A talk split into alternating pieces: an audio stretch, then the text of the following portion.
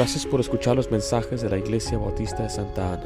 Para más información, visítenos en la web en santaanabaptist.org. Bueno, el título de este mensaje es Pasajes claros que nos enseñan que la salvación es por fe. Pasajes claros que nos enseñan que la salvación es por fe. Dice así Romanos 1.16, porque no me avergüenzo del Evangelio, porque es poder de Dios, ¿para qué dice ahí? Para salvación a todo aquel que cree, al judío primeramente y también al griego. Mira, la Biblia nos enseña o nos da pasajes muy claros de la salvación. La salvación en sí es algo muy sencillo. A veces, pero a veces tenemos que determinar algunos términos, porque hay quienes tenemos, usamos las mismas palabras, pero tenemos diferente diccionario. A veces la gente piensa, usa palabras como ser salvo o aceptar a Cristo, y cada quien tiene su idea, pero vamos a ver mejor que la Biblia misma nos explique, nos enseñe qué significan estas cosas. Por ejemplo, la salvación en la Biblia significa recibir el perdón de pecados mediante la sangre de Cristo y recibimos la vida eterna por medio del Evangelio, como acabamos de leer. Ahora acompañen por favor a Efesios 1.13. Vamos a ir a varios pasajes a escudriñar las escrituras para ver muy a, ver a fondo el tema de la claridad o de la salvación y qué tan clara es, qué tan sencillo es. Efesios 1, versículo 13 dice de esta manera, porque ya habéis oído, no, disculpe, yo estoy en Gálatas, voy a ir a Efesios capítulo 1, versículo 13, dice de esta manera, en él también vosotros, habiendo oído la palabra de verdad, o sea, dice ahí, el evangelio de qué? De vuestra salvación. Mire, y habiendo creído en él, fuiste sellados con el Espíritu Santo de la promesa. Y vaya, acompáñame a un pasaje más en Hechos 10, 43 Estamos hablando acerca de creer en el Evangelio para recibir el perdón de pecados. Hechos 10, 43. Dice la Biblia de esta manera en el versículo 43. De este, hablando de Jesús, dan testimonio todos los profetas que todos los que en él creyeren recibirán perdón de pecados por su nombre. Eso es muy sencillo. Yo creo que la mayoría de nosotros, la mayoría, ya entendemos este, este, este concepto, este principio bíblico, que la salvación es por la fe en Jesucristo. Pero hoy en día han complicado lo que es el asunto de la salvación. ¿Por qué? Porque algunos dicen que ah, somos salvos por ser buenos o por guardar los mandamientos. Y eso contradice la Biblia, nos dice que todos somos pecadores. Y a los ojos de Dios no hay uno que, haga el bien, no hay que haga un bueno que haga el bien, dice la Biblia. Eh, otros dicen que uno tiene que perseverar y tiene que velar, ah, cuidar su salvación, tiene que estar siempre guardando y, y, arrepentiéndose una y otra vez. Bueno, estas enseñanzas no están en la Biblia, no se encuentran de ninguna manera, ninguna forma. Ahora vaya conmigo a Gálatas capítulo 5, donde el mensaje central de Pablo en este libro es exactamente eso.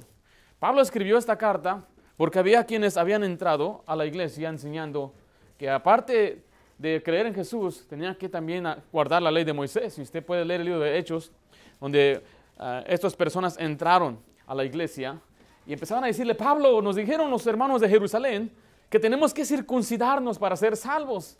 Y Pablo empieza entonces a refutar y un gran problema que los llevó hasta Jerusalén para arreglar este asunto. Y vemos aquí Pablo escribiendo en Gálatas capítulo 5 la causa, el problema que ellos enfrentaban, o, más bien la persona. Porque ve lo que dice el 7. Vosotros corríais bien. Note la siguiente eh, palabra. ¿Quién? ¿Quién os estorbó a no obedecer la verdad? Esta persuasión, dice, no procede de aquel que os llama, o sea, de Cristo. Dice el 9.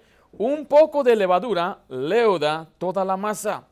Yo confío respecto de vosotros en el Señor, que no pensaréis de, entre, de otro modo, mas el que os perturba llevará la sentencia, quien quiera que sea.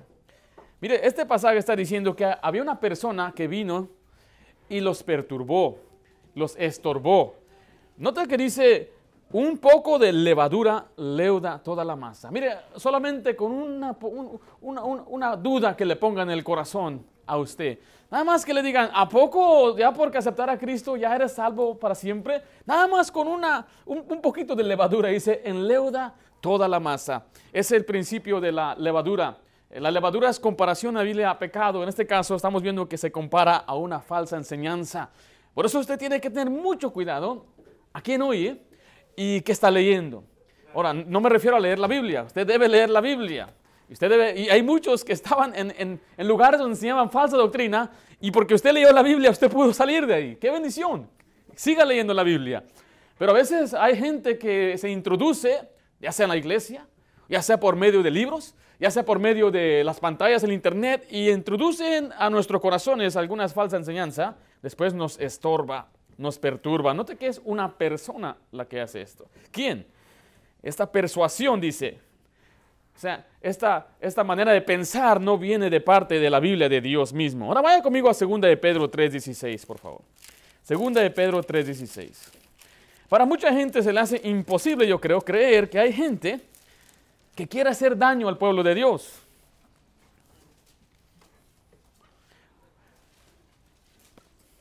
El apóstol Pedro escribe de esta manera en su segunda epístola, en el capítulo 3, versículo 16, dice, casi en todas sus epístolas, aquí se refiere al apóstol Pablo, hablando en ellas de estas cosas, entre las cuales hay algunas, mire, difíciles de entender, las cuales los indoctos e inconstantes tuercen, como también las otras escrituras, para su propia perdición. Dice el 17, así que vosotros, oh amados, sabiéndolo de antemano, guardaos, no sea que arrastrados por el error de los inicuos, caigas de vuestra firmeza.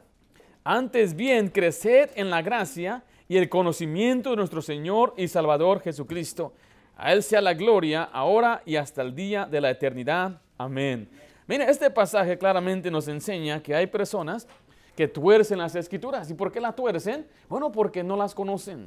No la han leído de pasta a pasta. Yo a mí me asombra y a veces hablo con personas que tienen años y hasta me temo a decir hasta siervos de Dios que no entienden el propósito de los tabernáculos en, la Biblia del Antiguo Testamento. No, no, no han estudiado a fondo bien eh, de Deuteronomio, Levítico. Y Pastor, ¿por qué importa eso? Jesús citó mucho esos pasajes. Jesús citó mucho Deuteronomio, citó mucho Levítico.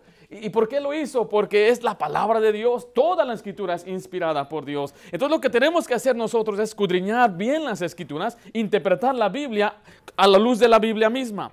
Ahí le dice que hay camino que al hombre le parece derecho, pero su fin es camino de muerte. Mire, la escritura misma se interpretan usando pasaje comparando con otro pasaje. Yo escuchaba este refrán mucho cuando estaba estudiando. Decía, el mejor comentario de la Biblia es la Biblia. No ocupa usted un comentarista o una persona. El mejor comentario, la mejor explicación siempre, siempre, siempre viene de la Biblia. Y tenían razón. Así que leamos la Biblia. Estudiemos la Biblia. Pablo lo dijo en 1 Corintios 2 de esta manera. Vaya conmigo, por favor, 1 Corintios 2.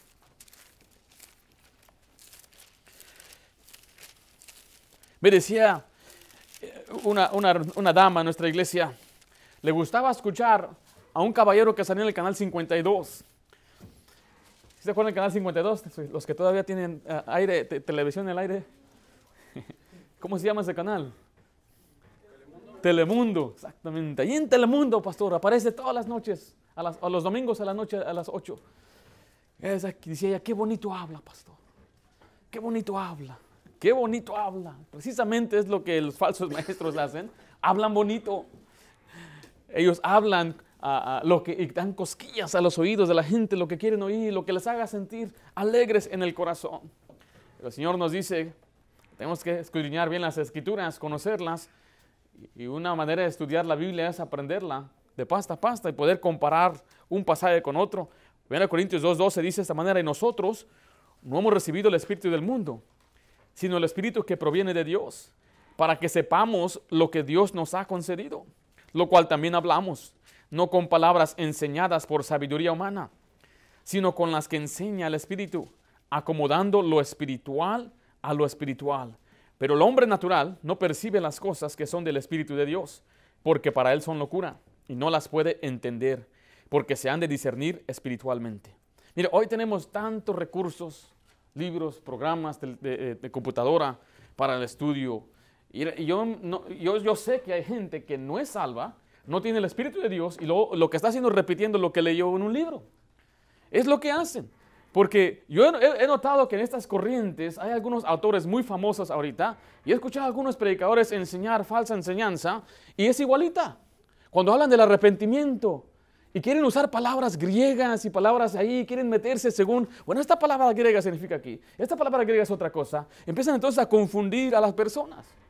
¿Por qué hacen eso? Yo, los, yo lo he leído en libros, yo he estado ahí, he visto qué es lo que enseñan, y no es nomás un pastor, son varios, son como cinco y seis enseñando la misma herejía.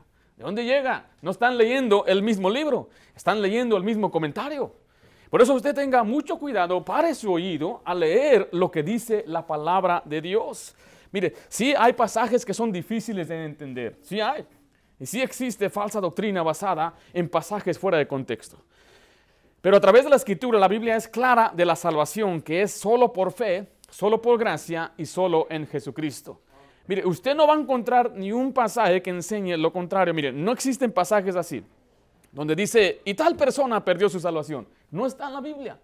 No hay ni un personaje que usted puede citar, ni en Hechos, ni Pablo menciona a nadie, una persona que dice, ese perdió su salvación, tenga cuidado. No hay nada de eso en la Biblia. La Biblia dice que los que se alejaron de Dios, algunos están muertos.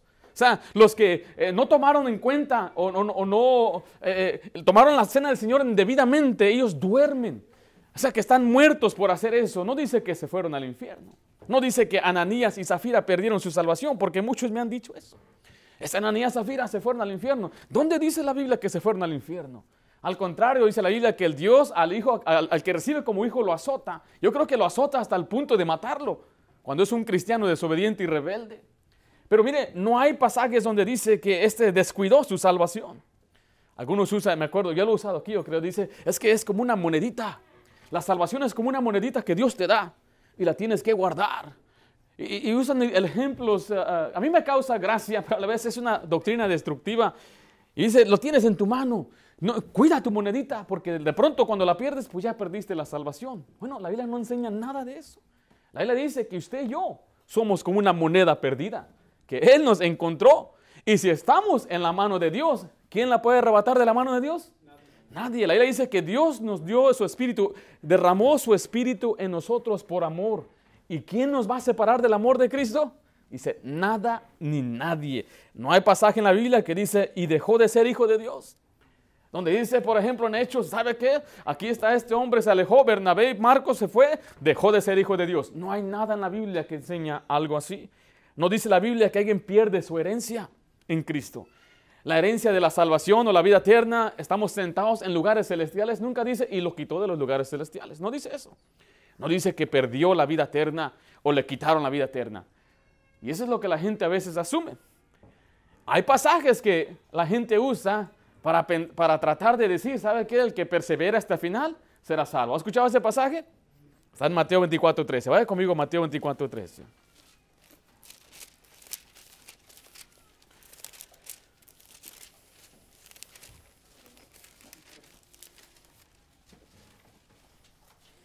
Hemos hablado aquí en nuestra iglesia de pasajes difíciles como Hebreos 6, eh, Hebreos capítulo 11, que pisotear la sangre de Jesucristo. Eso ya lo hemos enseñado, lo hemos aclarado. Son pasajes difíciles de entender, lo cual requiere estudio a fondo. Recuerde, cuando usted estudie Hebreos, se le escribió a quiénes?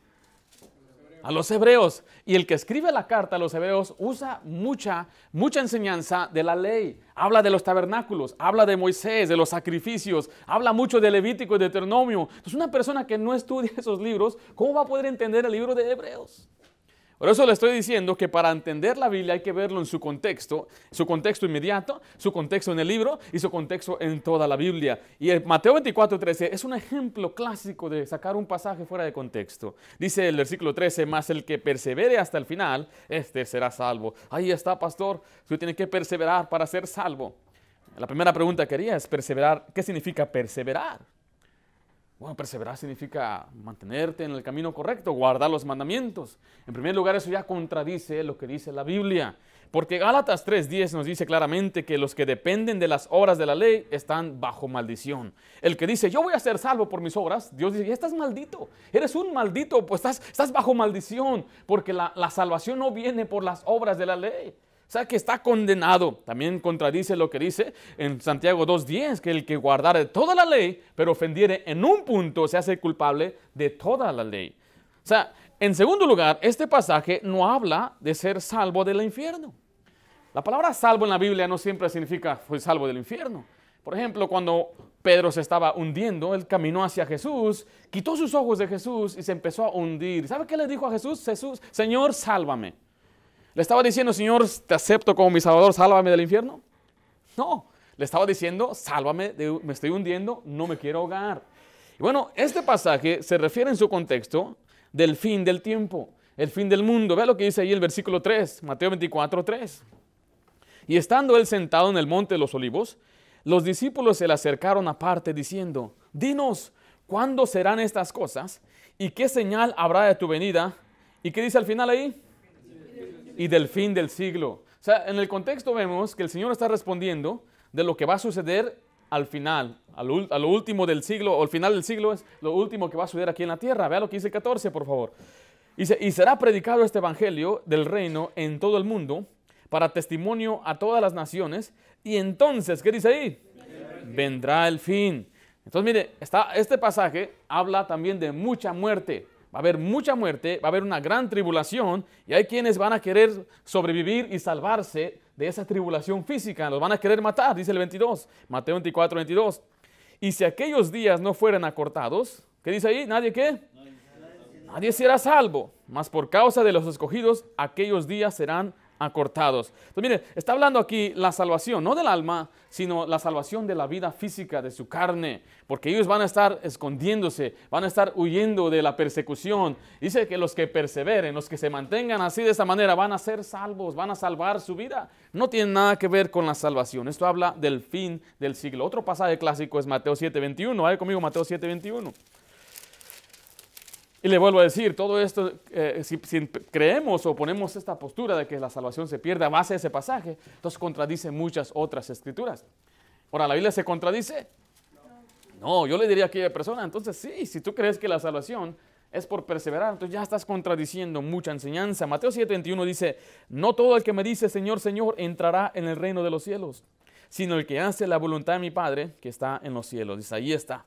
Uno tiene que hacer la voluntad del Padre para ser salvos. Dice, no cualquiera que diga Señor, Señor.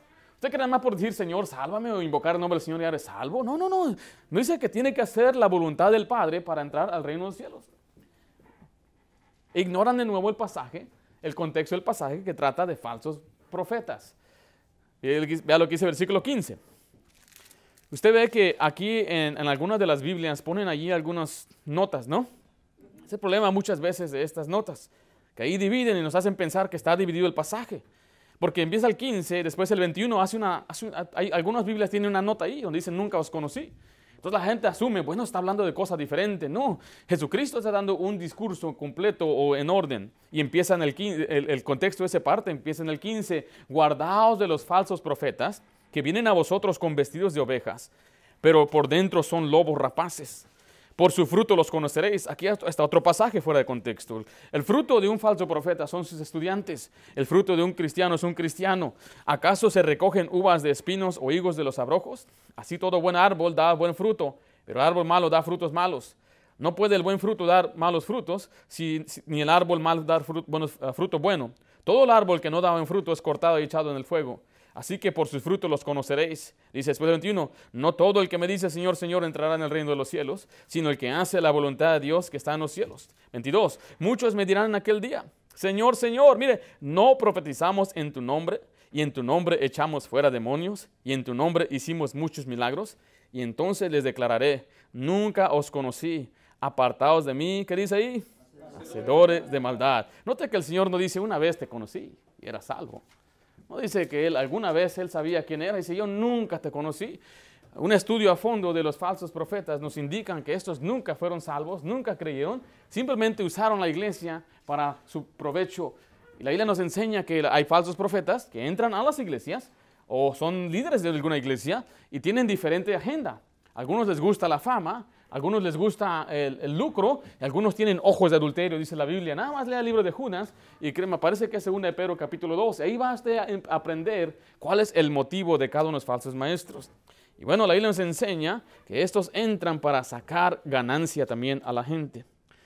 Pero vamos a ver qué dice la Biblia en cuanto a la salvación que es sencilla y fácil de entender. Vaya conmigo por favor entonces a Hechos 16. Vamos a ver algunos pasajes que son sencillos Hechos 16.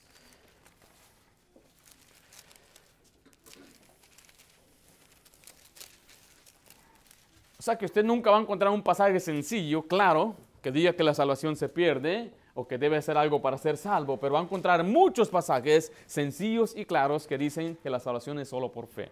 Empezando con Hechos 16. Aquí vemos la historia de nuevo del carcelero con Pablo y Silas. Estaban en la cárcel en la ciudad de Filipos. Y a medianoche ellos cantaban y oraban, y hubo un gran terremoto que sacudió y derrumbó todas las puertas, quebró las cadenas que estaban, ah, en las que estaban sujetas a ellos, soltándolos. Dice así el versículo 30. Y sacándolos, le dijo, Señor, ¿qué debo hacer para ser salvo? Y ellos dijeron, cree en el Señor Jesucristo y serás salvo, tú y tu casa. ¿Algo más le dijeron? No le añadieron nada más. No, no ve nada, ¿verdad? Eso fue todo lo que le dijeron.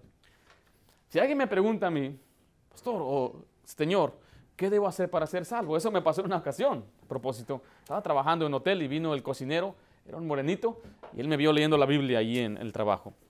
Y me dice, ¿qué estás haciendo? Estoy leyendo la Biblia. ¿Por qué? ¿Por qué lees la Biblia? Y es que yo me estoy preparando para ser un predicador y yo creo que debo conocer la Biblia. Dice, predicador como pastor, sí. Pero veía una cara así como un rechazo, como que me va a ofender o se va a burlar de mí. Pero después me dijo él, ¿qué debo hacer para ser salvo? ¿Qué debes hacer para ser salvo? La respuesta sencilla de que Pablo le dio aquí en ese pasaje es, cree en el Señor Jesucristo y serás salvo, tú y tu casa. O sea, la salvación es solamente creer en Jesucristo. Eso es lo que la Biblia enseña una y otra vez. pasaje muy sencillo. No hay, no hay otra cosa que vemos que Pablo no le dijo, bueno, primero tienes que ser salvo. Después tienes que perseverar. Y después tienes que ser bautizado. Mira, y si te alejas de Dios vas a perder tu salvación. Por eso lo que tienes que hacer es mantenerte firme en los caminos de Dios. Y tienes que guardarte esto y aquello. Cada vez que peques pierdes salvación. Porque luego pregunta una persona, ¿cuándo pierdes la salvación? ¿Cuándo la pierdes? O sea, si, fue, si la salvación se pierde, ¿cuándo la pierden? Yo creo que la mayoría de nosotros perdemos la salvación cada hora. Si es que se perdiera así, ¿por cuántos pecados? ¿Cuántos pecados tengo que cometer? ¿O cuáles? Hay categorías de pecados que Dios dice, bueno, está bien que eh, mentiste, pero este mató, este ya perdió. Hay categorías o hay cantidad que el Señor dice, por cada 50 pecados la pierdes y es como, tienes que comenzar otra vez. A veces le digo a algunos, le digo, imagínense cuando jugaba yo los jueguitos en las maquinitas, había un juego de pelear. Cada vez que golpeabas a una persona, la barra subía. Ya cuando llegaba la barra hasta el final, ya lo derrotabas. ¿Será así la salvación? Que cuando te estás pecando, la barra está subiendo y ah, ya perdiste la salvación. ¿Cómo será? ¿Cuáles pecados? La mayoría de la gente atribuye grandes pecados como matar, pero ¿qué tal el orgullo? El creerse mucho, ojos altivos, la mentira. ¿Qué tal el maltrato?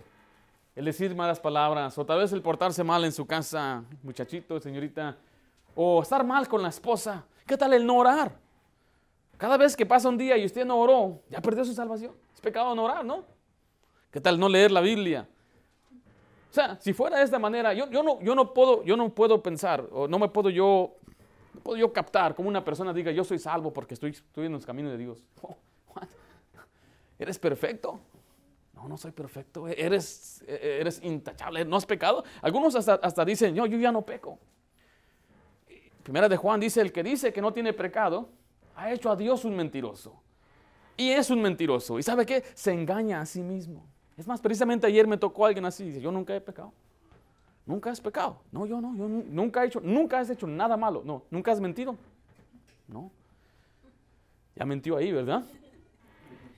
Dije, nunca, ni una sola cosa has hecho mal en tu vida. Bueno, una vez, dijo, ¿qué va a decir? Me imaginé, va a decir, pues, tal vez me enojé. No, dice una vez, a, caí en las drogas. Imagínense, así me dijo y estuve en rehab. Pero yo ya no peco. Yo no peco, no hago mal. Y la audacidad que la gente tiene a veces, de la valentía de decir que no pecan. Pablo dice que en él no mora el bien. Tenemos una carne que está viciada, el viejo hombre viciado, dice la Biblia. Pero bien, la salvación en este pasaje se explica muy sencillo. Cree en el Señor Jesucristo y serás salvo. Segunda Timoteo 3.15 nos da otro pasaje. Segunda Timoteo 3.15. Pasajes sencillos, claros, que enseñan que la salvación es por la fe. Segunda de Timoteo 3:15. Mire, eh, los tiempos han cambiado mucho. Yo, sí, lo, yo sí lo puedo notar. Eh, nosotros, mis papás empezaron a evangelizar en el año 92 y nos llevaban a nosotros. Ellos los acompañamos y al estar evangelizando, siempre un padre que tiene, y, eh, siempre un padre que sale a evangelizar va a producir hijos que evangelizan. Bueno, empezamos nosotros después a evangelizar y a predicar el evangelio. Pero más o menos desde 2000 para acá, Hubo un gran cambio, un gran revoltijo de muchas cosas. En iglesias que no estaban por acá, enseñanzas que no existían. Por ejemplo, los apóstoles no se oían antes. De los mil no se oían los apóstoles. Hoy usted puede encontrar un montón de folletos y papeles, flyers. Va a venir el apóstol Josué García y vengan a escuchar al gran apóstol. Eso no se escuchaba antes. Antes no se escuchaba por acá, lo menos en Estados Unidos, que manda tu semilla. Eso no se oía. Y manda este paño y, cómprate este pedazo de la cruz. Y, no se oía nada de eso. Antes la mayoría de las personas eh, eh, generalmente creían en la iglesia tradicional o creían más o menos en lo que es el pentecostalismo o el carismático. Pero ya han surgido una gran rama de, diferentes, diversas creencias que no sabía antes, yo creo por los medios más que nada. Y hay pasajes que se les enseña tan claritos como este. Mira lo que dice ahí en 2 Timoteo 3:15, y desde la niñez has sabido las sagradas escrituras, las cuales te pueden hacer sabio. ¿Para qué dice ahí? Para la salvación, mire, ¿por qué? Por la fe que es en Cristo Jesús. Este pasaje claramente dice que las sagradas escrituras te pueden dar la sabiduría, el conocimiento de cómo ser salvo, que es por medio de la fe en Jesucristo. Pero la gente, aunque usted le enseñe pasajes así, siempre recaen, pero ¿qué tal si hago esto? ¿Qué pasa si esto sucede? Y hay un, sinfín de preguntas y de escenarios que la gente pone muy elaborados muchas veces. ¿Sabe por qué? Porque alguien les estorbó, les ha metido tanta, tanta, tanta falsedad, pero no les enseñan la Biblia. Es me quedo sorprendido, dice, yo tengo 20 años en una iglesia y nunca han leído pasajes como este, Efesios 2. Oh, tremendo pasaje. Efesios 2, capítulo 8. Casi lo mencionamos aquí cada semana, cada semana. Porque es, es rico en doctrina y enseñanza en cuanto a la salvación. Y le quiero decir, sí me frustro, hermano, le voy a decir la verdad, yo sí me frustro con esto. ¿Por qué? Porque son doctrinas, herejías destructoras que desvían a la gente, miren, hacia el infierno. Algunos dicen, ¿por qué predicas en contra de estos grupos o de aquellos? Porque ellos están desviando a la gente al infierno. Los, están enviando hacia allá porque es la isla que ellos no entran ni dejan entrar. Hacían los fariseos con su falsa enseñanza que los fariseos no iban al cielo, ellos no tenían necesidad de un médico y sabe qué, también enseñaban al pueblo su falsedad. El ciego que guía al ciego dice que caen ambos al pozo. Entonces los fariseos no entraban, pero también no dejaban a otros entrar. Y eso es precisamente lo que vemos el día de hoy. Efesios 2.8 dice, eh, dice así, porque por gracia sois salvos por medio de la fe. Y esto no de vosotros, pues es don de Dios. No por obras, para que nadie se gloríe.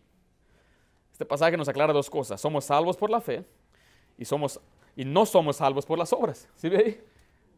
No es por las dos. Oh, es que es la fe y las obras. A veces hago yo la broma, entonces Dios nada más puso el enganche, la salvación. Él pagó el enganche y te toca a ti pagar el resto de tu salvación. ¿Ves qué absurdo es? Le digo, es que Jesús murió por mis pecados. ¿Por cuáles? ¿Cuáles? Bueno, los que te perdonó todos, le digo. Dicen algunos, bueno, desde el día que acepté a Cristo, Él perdonó todos mis pecados, ahora en adelante, eso no los ha perdonado. Un momentito, ¿cuándo murió Jesucristo? ¿Cuándo murió? aquí en la tierra? ¿Hace cuánto tiempo? Hace aproximadamente dos mil años. Pues hace dos mil años Él murió para pagar mis pecados que cometí hasta el día que acepté a Cristo, pero no los después. Los que siguen después. ¿Cómo está eso? Él murió por todos. Los que ya he cometido y los que voy a cometer.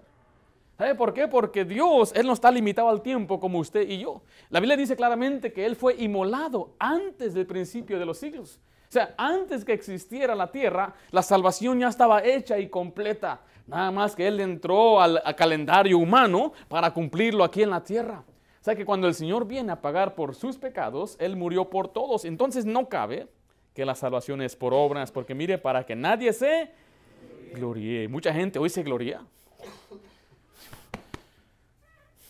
¿No saben quién soy yo? Yo guardo el sábado. Yo guardo, dice aquel hombre, yo diezmo de todo lo que tengo. Recuerden aquel fariseo que oraba enfrente de todos. No soy como este. Jesucristo no negó lo que dijo el fariseo. Pero ¿sabe qué dice la Biblia? Que el, el publicano que estaba orando, Señor, sé propicio de mí, él se fue justificado. Y el otro, aunque él hacía y guardaba todo lo que dijo, se fue con todo y sus pecados. Me dice la gente, es que tienes que hacer cosas para Dios. Le digo, pues ¿qué hizo el hombre crucificado en la cruz? ¿Qué hizo él? Si usted o yo o cualquier persona llega al cielo por sus buenas obras, me van a preguntar, ¿y cómo llegaste aquí vos? Pues no sabes lo que yo hice en la tierra. Yo hice esto y aquello, leía mi Biblia, hasta fui pastor y ayudé a mucha gente. Y cuando le pregunte a usted al hombre en la cruz, ¿y cómo llegaste aquí? Fue por la sangre de Cristo. Yo no hice nada. Yo estaba en la cruz, estaba yo muriéndome, pagando por mi pecado, ser un malhechor. Pero ahí estaba el Salvador. Le dije, acuérdate de mí e invoqué su nombre. Y él me dijo, hoy estarás conmigo en el paraíso. Y dicen algunos, es que fue Jesús. Jesús le dijo en persona. Bueno, ¿qué no la Biblia es Jesús también hablando? ¿Qué no es, dice, que abunde, sobreabunde la palabra de Cristo en nosotros? ¿Qué no es inspirada por Dios? ¿Qué no el Espíritu Santo, Dios y el Padre son uno? ¿Qué cuando habla aquí? Es Jesús hablándome a mí. De la manera que le habló aquel hombre en la cruz, así me habla Dios en este bendito libro. Así que usted puede agarrarse de esa promesa. Romanos 3:28 nos enseña el contraste de la fe y las obras. O sea que son separadas, la fe es la que salva y no las obras. Y algunos han dicho que la fe es obra, pero vamos a ver que eso no es lo que la Biblia enseña. En Romanos capítulo 3, versículo 28, dice así. Concluimos pues que el hombre es justificado, ¿por qué dice ahí? Por la fe sin las obras de la ley. La persona se salva por la fe. Ahora vaya conmigo ahí al siguiente capítulo, versículo 5.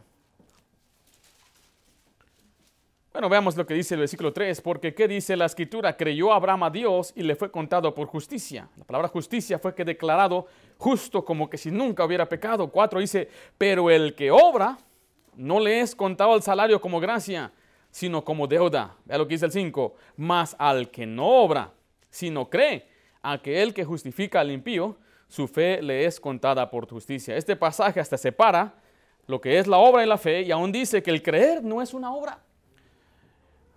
Por ejemplo, si usted tiene una necesidad y el gobierno dice, mire, todos los que tengan necesidad, vengan a mí. Y el gobierno le va a dar a usted lo que usted necesita, pero tiene que solicitar, tiene que ir a pedir. Entonces usted va, se presenta a la oficina y él le dice, pues yo necesito esta ayuda. Y el gobierno entonces le da en ese momento un cheque de mil dólares, un ejemplo. Y usted se va con esos mil dólares. Y usted empieza a decirle a la gente, miren lo que yo gané. Miren cómo me esforcé. Y este es mío. Yo lo gané con el sudor de mi frente. Sería usted mentiroso, hipócrita. Ahora, si yo voy y digo, este dinero me lo dio el gobierno, me lo regaló, lo único que yo tuve que hacer es ir y pedírselo. ¿Podré yo decir que yo hice algo por obtener ese dinero? ¿Una obra? ¿El pedir es una obra? Obviamente no, porque ¿Qué nos cuesta pedir? Clama a mí, yo te responderé, porque todo aquel que invocar el nombre del Señor será salvo. Mire, al que no obra, al que no se esfuerza, al que no tiene méritos, al que no puede o no guarda la ley, el que no sabe guardar la ley. Ve lo que dice eh, ahí el capítulo 4, versículo 16 de Romanos. Por tanto, es por fe, para que sea por gracia, a fin de que la promesa sea firme para toda su descendencia, no solamente para la que es de la ley, sino también para la que es de la fe de Abraham, el cual es Padre de todos nosotros. Dice ahí que es por fe para que sea por gracia. O sea, la gracia, sea el favor y merecido que Dios nos da, no merecemos la salvación, nadie la merece y dice, ¿sabe qué? Es por fe y así por la fe te doy entonces la salvación por gracia. Gracia viene de la raíz regalo, es algo que se da sin esperar absolutamente nada a cambio. A todos nosotros nos gustan los regalos. Mis hijas me dicen, Christmas is coming, Daddy. Ya viene Navidad. ¿Por qué les gusta tanto la Navidad a nuestros hijos? ¿Eh? Les hemos acostumbrado con regalitos, ¿verdad? Y dicen, ya. Y, les dije, un momentito, antes de Navidad viene el cumpleaños de tu hermana. Ah, sí, ¿verdad? ¿Por qué? Porque están pensando en qué me van a dar, en qué me voy a recibir. Mira, ¿a quién no le gusta que le regalen cosas? Imagínense nada más que yo le diga a mi hija, aquí está este regalito. Dame la mitad.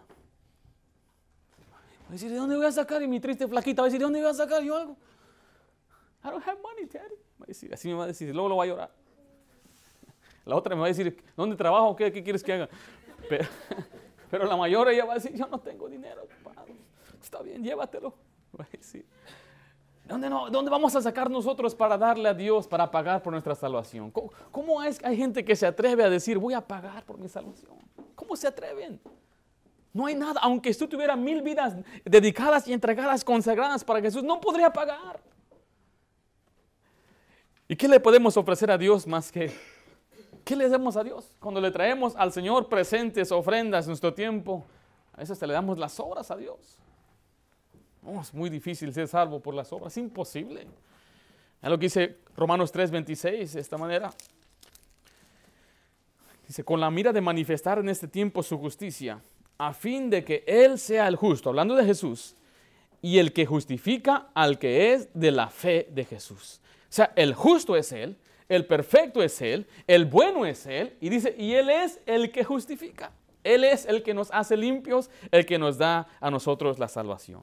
Vimos ahí en primer lugar Hechos 16:30, después vimos 2 Timoteo 3:15, después vimos Efesios 2, 8 al 9. Vayamos ahora a Hechos 10:43. Hechos 10:43. Pasajes claros que enseñan que la salvación es por fe. Hechos 10, 43.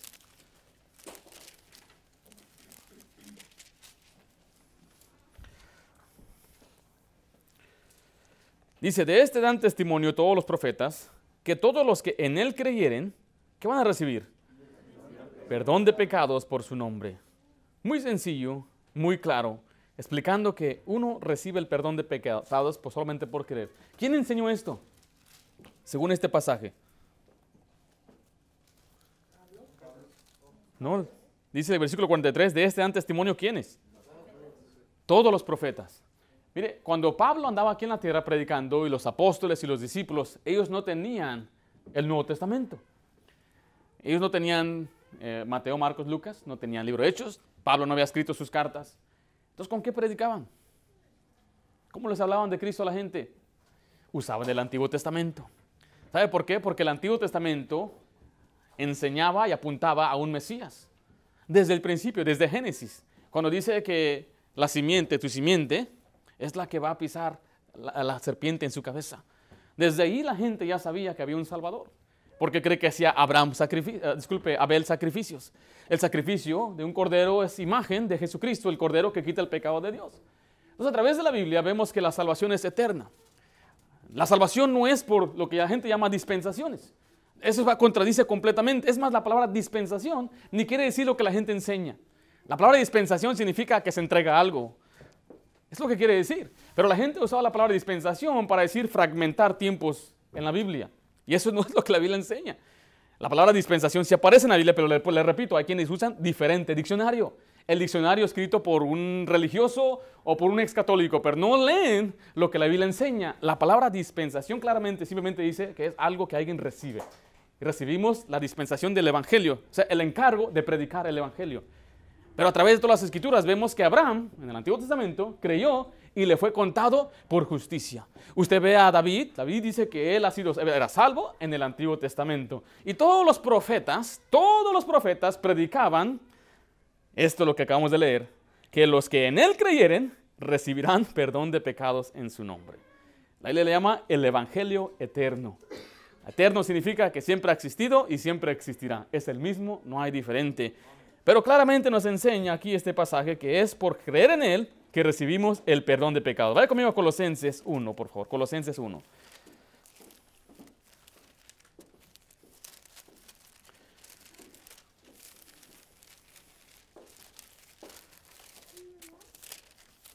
Colosenses capítulo 1, versículo 13 al 14, hablando de la salvación por el amado Hijo, dice, el cual nos ha librado de la potestad de las tinieblas y trasladado al reino de su amado Hijo, en quien tenemos redención por su sangre. ¿Qué dice después ahí?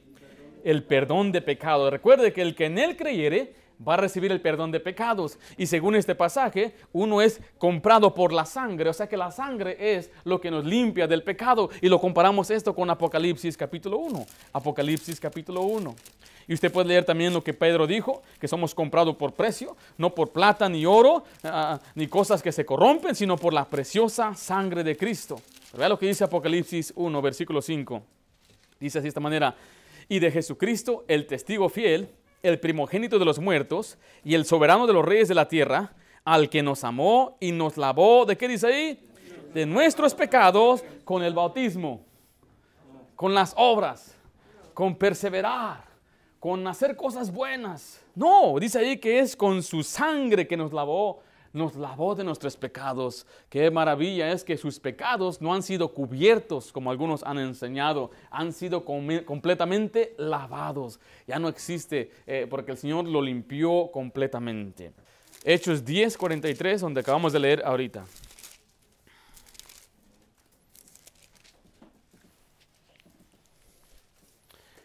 Dice el apóstol Pedro, hablando a Cornelio y a un grupo de gentiles, les dice así en el versículo 43, de este, hablando de Jesús, dan testimonio todos los profetas, que todos los que en él creyeren recibirán, ¿qué van a recibir? Dice ahí, perdón de pecados por su nombre, los que en él creyeren. Ahora voy a enfatizar de nuevo la fe. La palabra fe es creer. Algunos piensan, yo creo en Dios. Ahora, si yo le digo a usted, eh, un ejemplo, digo, ¿sabe qué? Yo creo en los extraterrestres. ¿Qué estoy diciendo cuando digo eso? Creo que existen, ¿verdad? Es lo que estoy diciendo. Ahora, yo no creo, si usted cree, allá usted, pero yo no creo eso ahorita. Ahora, si yo digo, yo creo en Miguel, ¿qué estoy diciendo ahí? Creo, ¿Estoy diciendo que creo que Miguel existe? ¿O estoy diciendo confío en Miguel? Confío, en Miguel. Dice, Miguel, ¿puedes ayudarme a hacer esto? Dice, si yo lo hago, dice, bueno, yo creo en ti. Yo confío que lo vas a hacer. Cuando hablamos de creer en Jesús, estamos hablando que yo confío en Jesús. No creo nada más que existe. No está usted aceptando intelectualmente que Jesús es verdad y que sí cree que existió. Porque mucha gente dice, yo creo en Dios. Sí crees en Dios, pero usted confía en Dios para la salvación de su alma. Y este pasaje dice claramente que el perdón de pecados viene cuando uno cree en Jesucristo. Bueno, quiero llevarle a Gálatas 3:26. Ahí vamos a continuar. Hechos 10:43. Y veamos lo que dice Gálatas 3:26. Estamos hablando de la fe. Cuando usted cree en Jesucristo, usted recibe el perdón de pecados, pero también recibe el privilegio de ser hijo de Dios. En Gálatas 3:26, el apóstol Pablo les habla a los Gálatas y les está enseñando la importancia de creer en Jesucristo para la salvación de sus almas y no depender de sus obras, porque ese era el error de los Gálatas, que ellos eran insensatos, que fueron fácilmente fascinados, encantados y engañados por una persona que vino a decirles, tienes que ser circuncidado para ser salvo. Hoy en día la gente cambia, no dice tal vez tiene que ser circuncidado, pero dice tienes que bautizarse para ser salvo, tienes que perseverar para ser salvo. Y Pablo le diría a los, a los cristianos de hoy, insensatos. ¿Qué no yo les enseñé la verdad? ¿Qué no yo les enseñé la verdad que es por fe, que nadie se justifica por las obras de la ley? Bueno, también nos indica ahí en Gálatas 3:26, pues todos sois hijos de Dios. ¿Por qué dice ahí? Por la fe en Cristo Jesús. Mire, es la fe, la confianza en Jesucristo lo que nos hace hijos de Dios. Ahora, hay otro grupo de personas. Mire, yo digo esto, le tengo que dejar saber, le tengo que advertir, porque hay gente que enseña que primero uno nace de nuevo y después cree. Dicen que la regeneración precede la fe. Esa es la gente que dice que Dios escoge quién va a ser salvo. Y te da un nacimiento espiritual y después crees. Pero este pasaje nos dice que es al revés, que somos hijos de Dios por la fe. O sea que por la fe llegamos a ser hijos de Dios. Lo dice también Juan 1.12. Mas a todos los que le recibieron, a los que creen en su nombre, les dio potestad de ser hechos hijos de Dios. Ahora acompáñenme por Hechos 26, 18. Estamos hablando de que cuando uno cree recibe el perdón de pecados, cuando uno cree se convierte en hijo de Dios. Pero cuando uno cree, a pesar también de recibir perdón de pecados, recibe una herencia, una herencia entre los santificados. Hechos 26, 18. Hechos 26, 18. ¿Estamos ahí? Eh, ¿Estoy yo ahí? Sí, estoy, dice, para que abra, aquí, eh, bueno, le digo qué está sucediendo. Jesús está hablando con Pablo y le está diciendo lo que él tiene que hacer. Y uno le, le da el mensaje, el mensaje está en el 18, dice que abra sus ojos para que se conviertan de las tinieblas a la luz y de la potestad de Satanás a Dios, para que reciban, mire, por la fe que es en mí, o sea, Jesús, mire, perdón de pecados y herencia entre los santificados.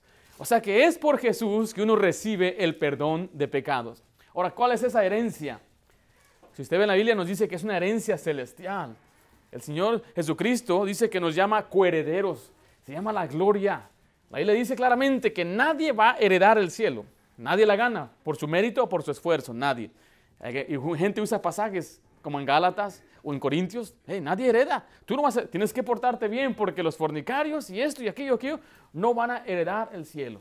Claro que no, nadie lo hereda, pero por Cristo recibimos la herencia. Ahora, o sea, si yo tuviera una herencia, supongamos que yo tuviera una herencia, no tengo ahorita, tengo una herencia espiritual para mis hijas, pero no una, una económica. Ahora, si yo tengo esa herencia, ¿usted cree que cuando yo muera se la voy a dejar a una persona fuera de mi familia o se la voy a dar a alguien que es mi familia? A la familia, ¿verdad? Es, la herencia se pasa a los hijos, se deja tal vez a la esposa algo. Eh, un amigo nuestro que acabó de perder a su padre les dejó una casa. Qué bendición, una tremenda herencia. ¿Sabe a quién se la dejó? A sus hijos. Imagínese que se la deje a una persona que no es su hijo. Se sentiría muy mal los hijos, ¿verdad? Ahora, ¿una herencia se puede ganar? O sea, ¿puedo yo ganarme la herencia de Donald Trump? No puedo yo ganármela. Esa herencia eh, está determinada para ciertas personas que son los hijos de él. Entonces, cuando la gente dice que para portarse bien van a heredar el cielo, es una falacia, porque nadie puede heredar algo que no le pertenece. Ahora, nosotros cuando llegamos a Cristo, el Señor dice, ahora tú eres un heredero. Ya te escribí en el libro, en el testamento de Jesucristo, y lo sella con su sangre, y el Espíritu Santo también lo sella, y dice, esta herencia es tuya para siempre. Entonces la herencia viene por medio de Cristo, por medio de la fe en Jesús. Ok, vemos ese era el, Hechos 10:43. Ahora vamos a ver el quinto pasaje. El quinto pasaje que vamos a ver hoy. quiero decirle que hay gente que me ha dicho a mí, me ha dicho muchas veces, bueno, esas son palabras de Pablo. Sí me han dicho, son palabras de Pablo. Jesucristo dijo otra cosa. Y lo que ellos hacen es toman parábolas de Cristo sin entenderlas y las empiezan a torcer. Usan el parábola de las, de las lámparas, las parábolas de los talentos, y ellos afirman que esas parábolas hablan de salvación cuando no hablan de salvación.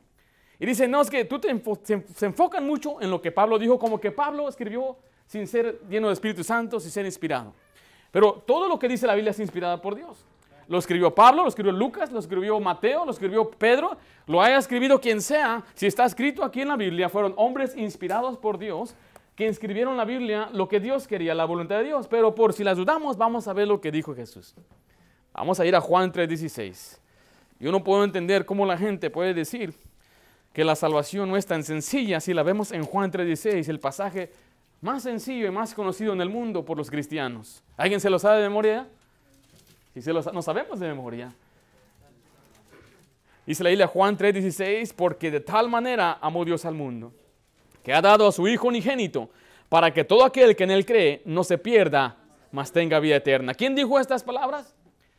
Jesucristo mismo. Jesús, a quien dicen que nos lo citamos a Él, que lo ignoramos a Él. No, no.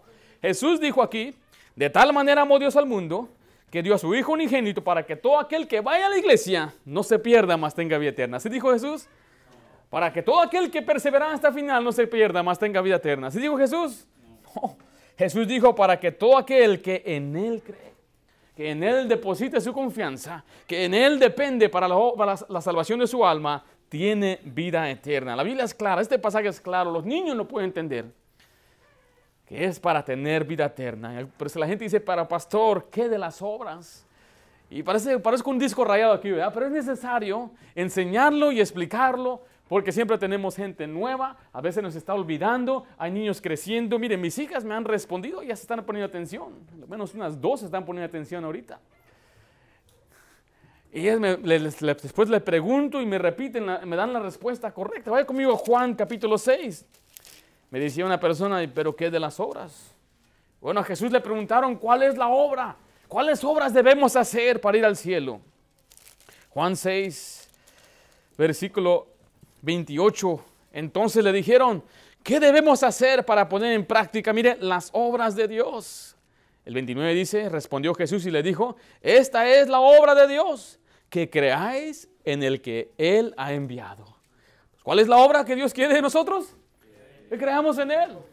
Que pongamos nuestra confianza en Él y Él nos va a dar la vida eterna. Mira lo que dice Juan 6:40, porque otra gente dice, tienes que hacer la voluntad de Dios. Bueno, Juan 6:40 nos dice, y esta es la voluntad del que me ha enviado. Que todo aquel que ve al Hijo, mire, y cree en Él, ¿qué dice ahí? Tenga vida eterna y yo le resucitaré en el día postrero. Oh, la claridad, vemos ahí que la voluntad de Dios es que creamos en Él, la obra de Dios es que creamos en Él. Dios quiere que el hombre simplemente deposite su confianza en Él. Regresando ahí a Juan 3:16, hay algunas cosas que, quiero notar, que queremos analizar de ese pasaje. Le llaman el gran pasaje de la salvación. ¿Sabe por qué es el gran pasaje? Porque habla aquí de un gran Dios. Note que dice, porque de tal manera amó Dios. Nuestro Dios es grande. La le dice, grande es Jehová. Él es grande en misericordia. Isaías 63.1 dice que Él es grande para salvar. Ahora, no solamente Dios es grande, su amor es grande. Dice de tal manera. ¿Sabe qué es amor? Dice de tal manera. Es un amor sin límite. La Biblia dice que Dios es amor. En, Efesios nos dice con su gran amor con que nos amó. Aún estando muertos en nuestros delitos y pecados, nos dio vida juntamente con Cristo. Romanos 5.8 nos dice que Él engrandeció su amor. Aún siendo pecadores, Cristo murió por nosotros. Juan 15.3 dice que nadie tiene mayor amor que este que uno ponga su vida por sus amigos. Pero acompáñeme a Tito 3. Deje su marcador en Juan 3.16. Tito 3, 4 al 5. Ah, hay un extremo que dice que Dios ama a todos, entonces nadie va al infierno, pero eso también no es verdad. Dios ama a su creación y ama a todo el mundo, su amor se extiende a todos, dice la Biblia. Pero para ser salvo uno tiene que creer en Jesucristo. Tito 3, 4. ¿Estamos ahí? Dice la Biblia así en el versículo 4. Pero cuando se manifestó la bondad nuestro Dios, eh, de Dios nuestro Salvador, mire, y su amor para con los hombres, el 5 dice, nos salvó, no por obras de justicia que nosotros hubiéramos hecho, sino por su misericordia, por el lavamiento de la regeneración y por la renovación en el Espíritu Santo. Hasta ahí vamos a detenernos, pero no te observe que el gran amor de Dios se ha manifestado a todos los hombres. Ese es el amor de Dios. El amor, dice la Biblia, que abarca a todos. No solamente es, un Dios grande, no solamente es un amor grande, vemos aquí una gran compañía. Si te regresa a Juan 3:16, dice, de tal manera amó Dios a quién? Al mundo. Al mundo se refiere a todas las personas que existen, que están respirando. Dios les ha dado la oportunidad a todos para llegar a creer en Él. No todos van a ser salvos y no todos van a querer ser salvos. La Biblia dice claramente, no de todos es la fe. ¿Por qué no vienen a Cristo? Bueno, dice ahí en Juan 3, nos explica el mismo pasaje, por qué no van a ser salvos. El versículo 17 dice, porque no envió Dios a su Hijo al mundo para condenar al mundo, sino para que el mundo, ¿qué dice ahí? Sea salvo por Él. O sea, el Señor no vino para condenar a unos y salvar a otros. Él quiere que todo el mundo sea salvo. Pero el 18 dice así, el que en Él cree no es condenado, pero el que no cree ya ha sido condenado porque no ha creído en el nombre del Hijo de Dios. Y esta es la condenación, que la luz vino al mundo, mire, y los hombres amaron más las tinieblas que la luz. ¿Por qué? Sus obras son malas. O sea, llega un punto donde la gente aborrece a Dios no quiere venir a la luz porque hacen cosas malas. Dice el 20, porque todo aquel que hace lo malo aborrece la luz y no viene a la luz para que sus obras no sean reprendidas. ¿Y qué pasa con esta gente? Muere en su pecado, condenado y se va al infierno. Pero este amor es para todos. El Señor quiere salvar a todo mundo. La Biblia dice que es una gran compañía. No solamente eso, vemos el gran don. ¿Cuál es el don, el regalo de Dios ahí? ¿Qué nos dio?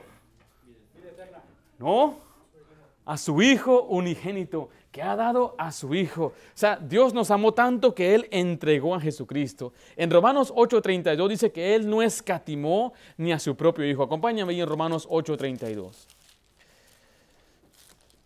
Vemos qué, qué tan profundo y sencillo a la vez es este pasaje de Juan 3:16. ¿Cómo podemos decir que no es tan clara la salvación por fe? Juan 8:32 vemos el regalo que Dios nos dio a nosotros. Sí, la vida eterna es un regalo también, y vamos a mencionarlo, pero vemos que Él dio a su Hijo. Romanos 8:32, ¿sí estamos ahí? Dice así el versículo 32. El que no escatimó ni a su propio Hijo, sino que lo entregó por todos nosotros, ¿cómo no nos dará también con él todas las cosas? O sea, esa palabra escatimar, algunos han dicho que es como no perdonó a su hijo, no lo retuvo, sino que él lo dio, no se compadeció de Jesucristo y él lo entregó. Ahora, la pregunta que le haría a cada padre, ¿quién de ustedes daría a su hijo por un pecador? Creo que nadie de nosotros haríamos eso. Imagínense que le digan, este hombre está condenado a muerte, y bueno, si tú entregas a tu hijo en lugar del criminal, va a salir libre del criminal y tu hijo va a pagar el precio, tu hija va a pagar el precio. No, hombre, no importa, aunque mi hija sea mala también, yo, nunca cambiaría a una de mis hijas por un criminal, ni, un bueno. Pero el Señor eso fue exactamente lo que hizo, que Él dio a su Hijo por nosotros. Ese es el gran don de Dios. Regresando a Juan 3:16, finalmente vemos a un gran Salvador. Dice la Biblia, porque de tal manera amó Dios al mundo que ha dado a su Hijo unigénito, para que todo aquel que en Él cree no se pierda. La palabra ahí no se pierda es no perezca, no se condene en el infierno, sino que tenga vida eterna. La salvación está en Jesucristo, está solamente en Jesús y es por la fe. Todo aquel que en Él cree es una gran invitación, pero también es una seguridad, es una gran liberación y es una gran recompensa lo que nos da entonces la vida eterna. Juan 3:16, muy sencillo de entender. No podemos nosotros ahí añadirle algo ahí. Diría una persona que me dice, no, pues es que la salvación es por las obras. A ver, ¿cómo le añades eso en ese pasaje? ¿Por qué Jesús no le dijo eso a Nicodemo? ¿Por qué le dijo Nicodemo? Este pasaje dice, te voy a decir Nicodemo, que para que tú seas salvo tienes que guardar la ley en Israel. Pero eso no fue lo que le dijo. Le dijo claramente, todo aquel que en él cree no se pierda, mas tenga vida eterna. Ahora vaya conmigo al sexto pasaje, Juan 5:24. Estamos ahora hablando de lo que Jesús dijo. Las palabras de nuestro Salvador. Juan 5:24. ¿Estamos ahí? Es otro pasaje. Este pasaje a mí me ayudó bastante cuando yo estaba creciendo y empezando a leer la Biblia. Porque crecí yo en una iglesia y se me enseñaba, yo creía lo que se me enseñaba. Como todo niño yo creo, tal vez como el, el miembro promedio, cree lo que oye de su pastor, sin a veces escudriñarlo y tener su propia conclusión, sin sacar su propia conclusión en su propio estudio. Pero esos pasajes eran los que me enseñaron a mí a entender la salvación. Juan 5:24 dice, de cierto, de cierto os digo, el que oye mi palabra y cree al que me envió, ¿qué tiene? Dice ahí, tiene vida eterna y no vendrá a condenación, mas ha pasado de muerte a vida. Mire, empieza la frase, el, pasaje con una frase. ¿Qué dice? ¿Cómo empieza esa frase? ¿Qué dice? De cierto, de cierto. ¿Sabe qué significa eso? De veras, de veras. Sea, el Señor lo está diciendo, está acertando. Eso es segurísimo. Eso es seguro. No dudes de lo que voy a decirte.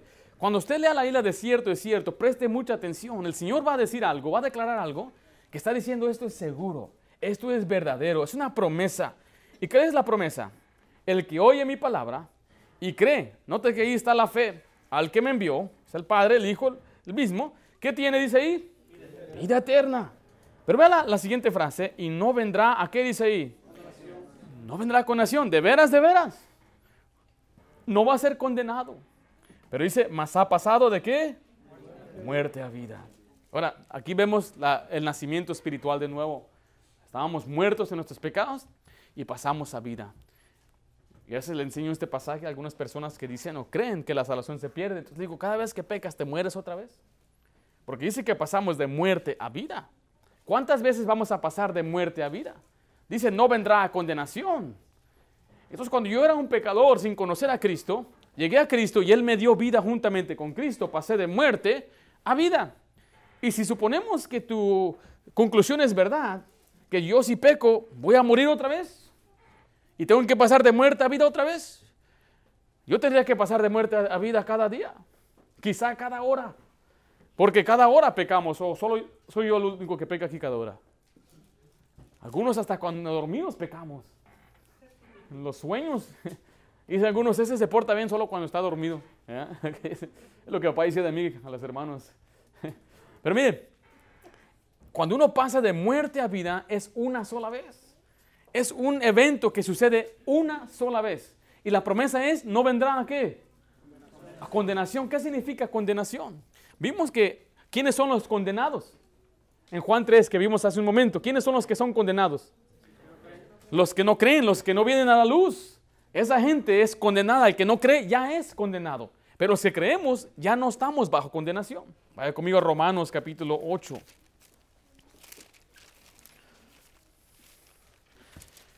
En Romanos 8 nos enseña, nos demuestra claramente que no hay condenación para los que están en Cristo.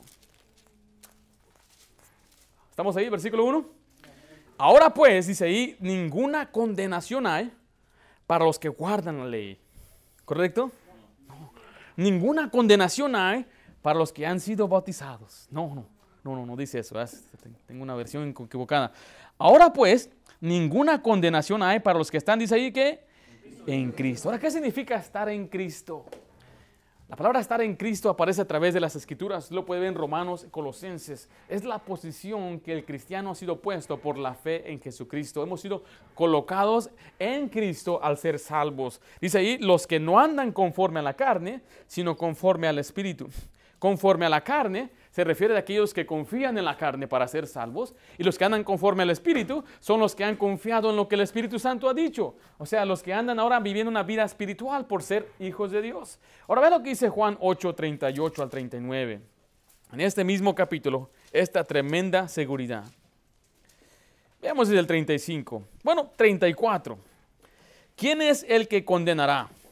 La pregunta está haciendo, ¿y quién te puede condenar? O sea, si tú eres salvo, si tú has creído en Cristo, ya no hay condenación. La pregunta es entonces, ¿quién nos quiere condenar? Hay gente que nos quiere condenar. ¿A poco ustedes nada más por creer son salvos? Ah, tú seguro eres peor que el otro. Y nos quieren condenar juntamente con la condenación que ellos tienen. Pero ve lo que dice la siguiente parte. Cristo es el que murió, más aún el que también resucitó, el que además está a la diestra de Dios, el que también intercede por nosotros. O sea, cuando alguien nos quiera condenar, especialmente el diablo, ¿quién está intercediendo por nosotros? Jesucristo. Ahí le dice en 1 de Juan 2 que Jesucristo es nuestro abogado. Él es el que siempre está delante del Padre, eh, eh, eh, intercediendo por nosotros. ¿Y quién es el que acusa? Bueno, el diablo es el que acusa y muchas veces el, diablo usa a sus sectas y a otra gente a acusarnos también. dice, y es cristiano, y es salvo. Y Señor dice que es salvo y el Espíritu Santo está, digo, Jesucristo está ahí intercediendo por nosotros. Vea lo que dice la siguiente, el siguiente versículo 35. Mire, ¿quién nos separará del amor de Cristo? Recuerde que es por amor que hemos sido salvos y la pregunta es, ¿quién nos puede separar? Ahí la respuesta la da Pablo después. Tribulación, angustia, o persecución, o hambre, o desnudez, o peligro, o espada, como está escrito, por causa, causa de ti somos muertos todo el tiempo, somos contados como ovejas de matadero. Antes, en todas estas cosas, somos más que vencedores por medio de aquel que nos amó, por lo cual estoy seguro que ni la muerte, ni la vida, ni ángeles, ni principados, ni potestades, ni lo presente, ni lo porvenir, ni lo alto, ni lo profundo, ni ninguna otra cosa creada nos podrá separar del amor de Dios, que es en quien dice ahí, en Cristo Jesús, Señor nuestro. Cuando usted pasa de muerte a vida, ya no hay condenación. Es muy sencillo el pasaje. Y vimos otros pasajes para respaldarlo. Cuando usted llega al Señor, el Señor lo recibe por amor, le da un nuevo nacimiento y nada lo puede separar del amor del Padre. Yo les he dado este ejemplo aquí, pero nuestros hijos los queremos, los apreciamos. No hay nada que nos pueda separar del amor de nuestros hijos, ¿correcto? Y eso que somos seres humanos. Ahí le dice, ustedes siendo malos dan buenas dádivas. Ahora imagínate Dios siendo todo bueno. Cuando Él nos recibe por hijo y derrama todo su amor en nosotros por su Espíritu Santo, nada nos puede separar de ese amor. Es más, Dios al que ama, el que recibe con hijo, disciplina. Dice que Dios al que ama, azota. ahí sabe usted que Dios le ama. ¿Cómo sabes que te ama? Me está azotando Dios. Te va de la patada. Es Dios hablándome. Qué bendición que soy cristiano. Yo prefiero que Dios sea el que me, el que me azote y me, me tenga que mostrar que Él me ama y me está regresando a sus caminos. Dele gracias a Dios por las pruebas. Las pruebas a veces nos dan a nosotros eh, la, seguridad de que somos hijos de Dios. Y, pero me dice, nada nos puede separar del amor de Dios. Juan 5:24. Juan 6:47 es el pasaje número 7 que estamos viendo. Juan 6:47. No voy a detenerme tanto en ese pasaje, yo creo que es muy sencillo. Otro, otro pasaje más sencillo que esto no lo puedo encontrar. Juan 6:47, ¿estamos ahí? Mire, ¿qué significa desierto, desierto? De veras, de veritas. Un poco de veritas. ¿En serio, de veritas? ¿Ya? ¿Recuerdas cuando decíamos, no, no, de veras? Una seguridad. ¿Qué dice? El que cree en mí, ¿qué tiene? Vida eterna. ¿Qué más puedo explicar ahí? Jesús dijo, de veras, si tú crees en mí, ¿qué tienes? Vida eterna. Vamos al pasaje número 8, Juan 10. Si usted tiene la Biblia con letras rojas, eso habla que Jesús está hablando, ¿no? Alguien dice, Jesús no dijo eso. Bueno, aquí vemos varios pasajes donde Jesús está hablando. Y es más, estoy seleccionando porque me estoy limitando a 10 nada más, por causa del estudio. Pero hay muchos más pasajes. Juan 10, dice el versículo 27. Jesús le respondió, os lo he dicho y no creéis. Las obras que yo hago en el nombre de mi Padre, ellas dan testimonio de mí. Ah, ¿Dónde estoy, hermano? 27, disculpe. Mis ovejas oyen mi voz y yo las conozco y me siguen. Y yo les doy vida eterna y no perecerán jamás, ni nadie las arrebatará de mi mano. Mi Padre que me las dio es mayor que todos y nadie las puede arrebatar de la mano de mi Padre. Aquí está otro pasaje que a mí me ayudó bastante para entender y aquí yo lo he enseñado muchas veces. Este pasaje donde a veces le pido a un muchacho, un joven, que me venga a arrebatar algo de la mano. Eh, y le digo, me pongo una llave en la mano. Eh, por ejemplo, voy a usar este, eh, este llavero que, que, me regalaron. ¿Eh? Eh, es la seguridad que uno tiene. la tengo en mi mano. Solamente una persona más fuerte que yo me la puede arrebatar. ¿Habrá un hermano más fuerte que yo? Quizá habrá muchos, sí. Pero miren, ¿quién es más fuerte que el Padre? Nadie. Satanás tiene potestad. Pero si la comparamos al Padre, yo imagino que es un microbio ante el Padre. Un microbio ahí, triste ahí. No puede hacerle nada al Padre. Eh, alguien dijo que el, diablo es como un perro con una correa. Y solamente cuando Dios le suelta la correa es cuando el diablo hace sus cosas. Y es verdad. No hay más grande que el Padre, no hay más grande, pero dice, es más, él dijo que no hay otro Dios fuera de él. Entonces, mire, si usted ha creído en Cristo, es una oveja que le siguió. Ahora, para explicar el pasaje, el fondo habla de los israelitas que habían creído antes de que Jesús llegara. Por eso cuando Jesús vino y predicó el Evangelio, los que ya eran creyentes inmediatamente siguieron a Jesús. Por eso eran las ovejas perdidas de Israel. Los que oyen mi voz, dice, son las ovejas que me siguen. Y yo les doy vida eterna. Pero el principio que aplica a nosotros es que cuando se nos enseñó la palabra y usted creyó, el Señor nos puso eh, en sus manos, nos dio una seguridad que ahora usted tiene vida eterna. Y si usted está en la mano del Padre, nada lo puede arrebatar de la mano del Padre. Ahora, pero, hermano Slider, ¿puedes venir para acá, por favor? Entonces vamos a suponer que el hermano Slider y yo vamos a ir con la familia. Entonces yo tengo que, you don't mind if I grab your hand, no te, no te molesta. Lo agarro yo de la mano. Y él se me quiere zafar. Zafa, try get out. se quiere zafar. Espérate, yo te estoy ayudando. No, no, no, we're acting. Okay, estamos actuando. Okay. Se quiere salir. Porque alguien dice, bueno, no, estás en la mano del Padre, pero si tú te sales, tú te puedes salir de la mano del Padre. Bueno, mire, nadie lo puede sacar de la mano del Padre. Aunque él se quiera salir, el Padre no lo va a dejar ir. Yo no dejaría que mi hija se fuera. Si ella se quiere ir, ya me voy. ¿Estás loca? Yo te agarro. I can walk. Yo puedo cruzar la calle sola. ¿Estás loca? ¿No habéis visto a mis hijas que les digo que tengan cuidado donde están mirando, por donde cruzan y no hacen caso? Yo tengo que agarrarlas de la mano. Y si me quiere zafar, a veces, Hannah, zafate, trata de zafarte. Y no puede. ¿Sabe por qué? Porque yo soy más fuerte. Yo soy más fuerte que ella, que mi hija, yo soy más fuerte que él. Entonces, esa es la enseñanza que vemos en este pasaje. Yo estoy seguro en la mano del Padre. Mi salvación está segura porque Él me tiene en su mano. Pero, pastor, si yo me quiero salir, ¿por qué te quieres salir? ¿En cuál cabeza sale una persona que dice, ya quiero salirme de la salvación, quiero irme al infierno? ¿Dónde, dónde cabe eso? Ese ejemplo es absurdo, esa la gente lo usa. Y aunque él quisiera salirse, salte. No puede. Porque está, nadie lo puede arrebatar de la mano del Padre. Y alguien dijo, nadie.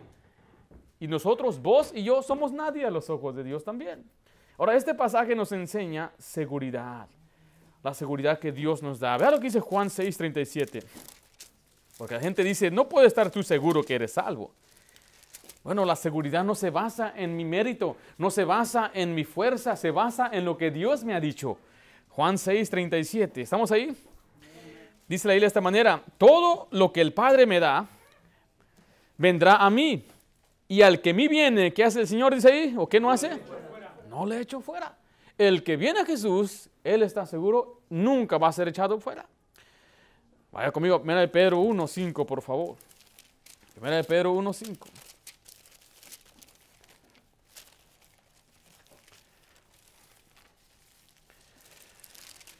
¿A quién le gusta vivir seguro? ¿Usted tiene seguridad? En nuestra casa ponemos candado, ¿verdad? Esto nos da seguridad. Ah, todo está bien. No se va a meter los ladrones. ¿verdad?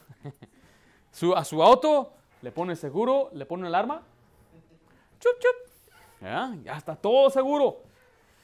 Algunos tenemos seguro de auto y nos sentimos confiados. Bueno, si hay un rozón por ahí, el seguro cobra. 500 dólares va a tocar pagar a mí, pero de perdida estoy seguro. Si se estrella o el carro ya no sirve, usted está seguro. Algunos tienen seguro de, rentar. ¿Alguien tiene? O ya lo requieren. Y si se quema la casa, le cubren 30 mil dólares. Yo tengo un seguro, bueno, me hicieron conseguir el seguro, me salió en 120 al año y me cubre 30 mil dólares. ¿Está bien, no? Si alguien se mete a robar, Ah, yo me dijeron nada más saca fotos, mantén tus recibos y, tengo todo, porque desde el principio que movimos ahí compramos pues, cosas nuevas. Entonces tengo ese seguro, esa seguridad. Si se inunda el lugar, si ese, eh, se rompe una pipa o algo y destruye un aparato o un mueble, la aseguranza lo cubre. Es más, si se roban algo que está en mi carro. Recuerdo cuando me robaban mi carro y tenía una cámara bien cara adentro, y me dijo la señora, después de que conseguí el seguro, me dijo, si hubieras tenido seguro, te hubiera cubierto la cámara. ¿Para qué me dices ya después? Pero conseguimos seguros para sentirnos seguros. Pero mire, nada es seguro aquí en la tierra. Lo único seguro es lo que Dios nos dice. Dice así en Pedro 1.5, que sois guardados, mire, por el poder de Dios, mediante qué cosa dice ahí? La fe. ¿Para qué? Para alcanzar, la salvación que está preparada para ser manifestada en tiempo postrero. Cuando usted está aquí en la tierra, usted ha sido salvo de la pena del pecado, pero aún su carne no es salva. Es más, la carne no va a ir al cielo. La salvación completa, la glorificación, como le llama la Biblia, es cuando usted deje este cuerpo aquí y el Señor después le resucite y tenga un buen cuerpo nuevo. Esa es nuestra glorificación, esta es nuestra salvación completa, como quien dice. Pero usted ya es salvo del pecado, de la pena del pecado. Y este es el pasaje dice que somos guardados, mire, por el poder de Dios mediante la fe. O sea que es por la fe que el Señor nos da una seguridad. Dice Efesios 3:12 también de esta manera. Efesios 3:12. Yo tengo un seguro de vida eterna, hermanos. ¿Usted lo tiene ya? Mi seguro de vida eterna, aquí está, la Biblia me dice una y otra vez,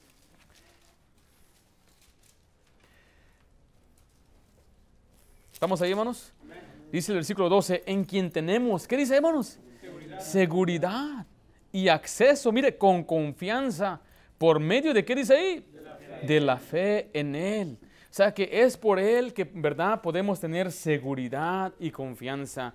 Juan 10, 27 nos dice, cuando usted cree, usted está en la mano del Padre y usted está seguro en la mano del Padre. Quiero compartirle un mensaje, un pasaje más en Judas.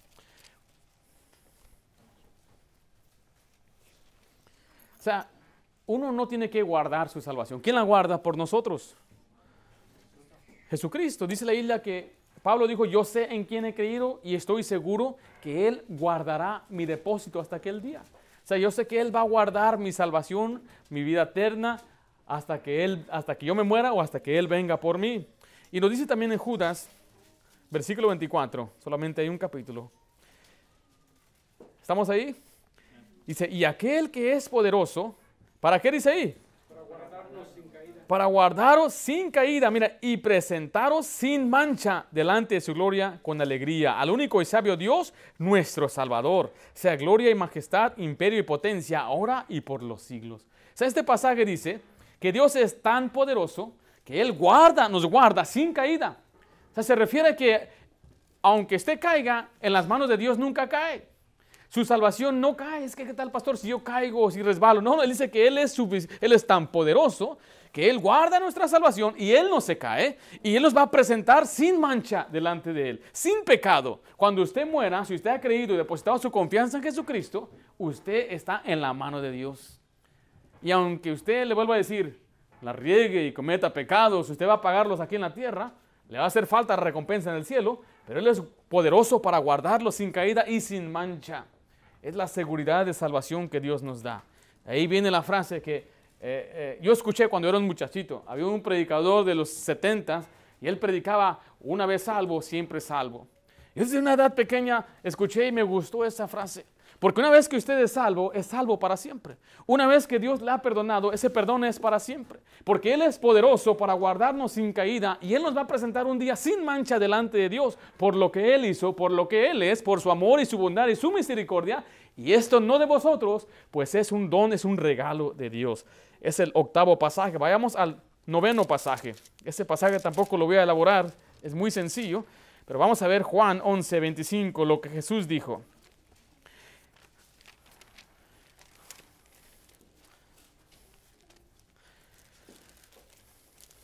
Juan 11, Jesucristo aquí hablando con las hermanas de, una de las hermanas de Lázaro. Me parece que era Marta o María, una de las dos. Creo que era Marta la que le estaba hablando aquí. Jesús dice el versículo 25, le dijo Jesús, yo soy la resurrección y la vida. El que cree en mí, aunque esté muerto, ¿qué va a pasar, hermanos? Vivirá.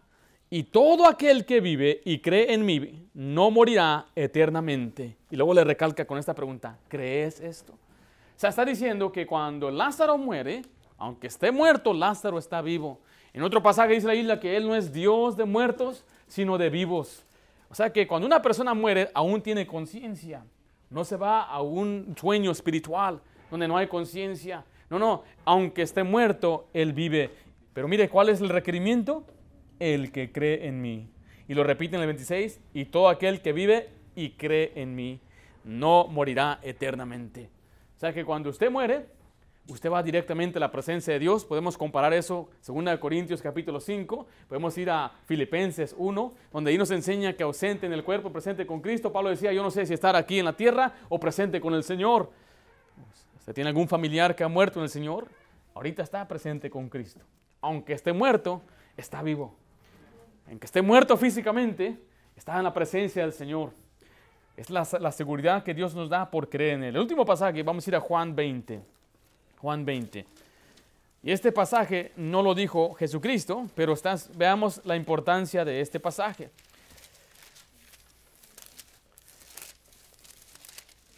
Cuando un creyente llega a Cristo y es nuevo, le recomendamos que estudie el libro de Juan, que lo lea, que lo escudriñe, tenemos un estudio a base del libro de Juan. ¿Por qué? Bueno, el versículo 30 y 31 nos dan la respuesta. Dice, hizo además Jesús muchas otras señales en presencia de sus discípulos, las cuales no están escritas en este libro, pero estas se han escrito para que creáis que Jesús es el Cristo, el Hijo de Dios, y para que creyendo tengáis vida en su nombre. Juan 20, 30 y 31 nos indican el propósito del libro de Juan. Note que es, dice allí que es un libro. Esta no es una carta, aquí le llama libro. El libro de Juan fue escrito con un propósito, para que la gente crea en Jesucristo. O sea, este libro se le recomienda a nuevos creyentes para que entiendan que Jesucristo es el Hijo de Dios, o sea, el Mesías, el que les puede salvar, el Cristo, y creyendo van a tener vida eterna. Dice el pasaje así, ¿no?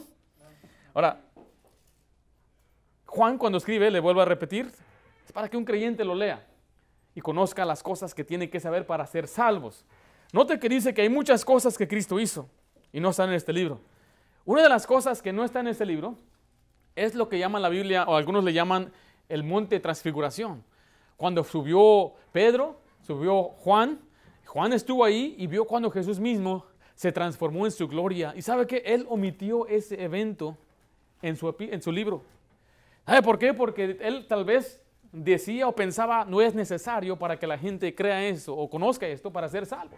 Y él escribió otros eventos que no están en otros libros. Él escribió, ah, por ejemplo, el ciego, que fue que, Dios, que Cristo le dio la vista.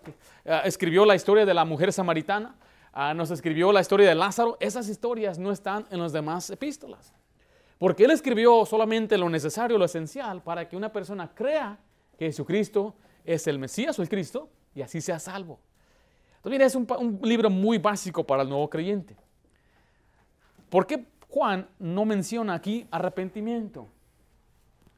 El arrepentimiento es una, doctrina buena, correcta, si lo enseña bien. Arrepentir significa cambiar de parecer para creer en Cristo, arrepentirse a la verdad.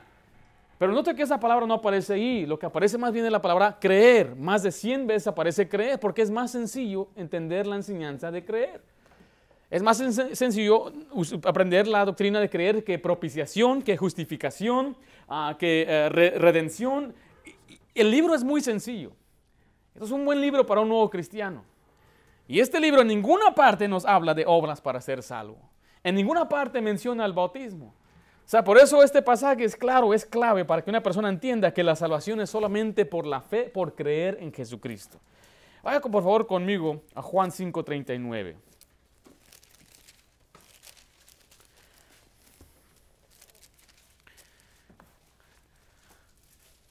Yo escuché a una persona decir, ¿por qué les enseñas Juan primero? ¿Por qué no tienen que ir a Génesis? Bueno, el libro de Juan empieza con el principio. ¿Cómo empieza Génesis? En el principio creó Dios cielos y la tierra. ¿Cómo empieza Juan 1.1? El principio era el verbo. O empieza con el principio también. es un libro completo que les va a enseñar el principio le va a enseñar el propósito de la salvación, le va a enseñar de Jesucristo. Pero lo que dice Juan 5, 39, escudriñar las escrituras, porque a vosotros os parece que en ellas tenéis la vida eterna. Y ellas son las que dan testimonio de mí. Jesucristo aquí le decía a los judíos que escudriñen, estudien las escrituras. Porque ellas dan qué? Testimonio. En primero de Juan 5, no vayan allá, pero el Señor ahí les da el testimonio. Y este es el testimonio, que el que tiene al Hijo, tiene vida eterna. Lo único que usted tiene que hacer para tener al Hijo es creer. Estas cosas os he escrito a vosotros que creáis en el Hijo de Dios, para que sepáis que tenéis vida eterna. Entonces, mire, la Biblia se nos dio para creer, para que creamos en Jesucristo como el Salvador. Si una persona empieza a dudar de su salvación, una de dos cosas, o es un insensato, como dice la Biblia, o tal vez nunca ha sido salvo, porque la Biblia dice que ha caído de la gracia en Gálatas, porque dicen tengo que hacer las obras para ser salvo. No hay tal cosa que una persona creía que era por Cristo y ahora va a regresar a decir no es por las obras. según la Biblia no es posible. En Gálatas 6 es muy claro explicándonos eso. Entonces una persona aún dice, bueno, sí creo, pero ¿qué tal esto? Esa persona, dice la Biblia, no le ha amanecido, porque aún está pensando que es por sus obras. Y la gente dice, pastor, ¿qué tiene de malo que una piense así? A veces nos acusan de decirle, pastor, si usted enseña que es solo por fe, se van a dar, se van a desbocar y van a irse hacia el pecado. Eso solamente una persona que no está en sus, eh, bien con Dios haría algo así. No quiere decir que no es salvo. Por eso necesitamos la iglesia que se nos predique y se nos enseñe lo que debemos hacer. Porque un cristiano automáticamente no se hace santo de ninguna manera.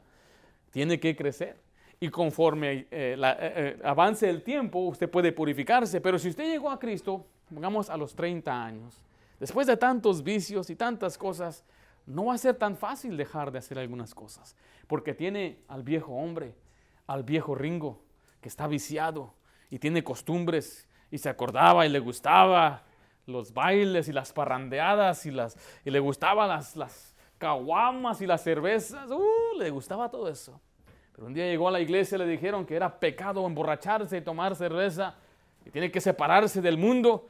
Ahí es cuando él empieza a crecer.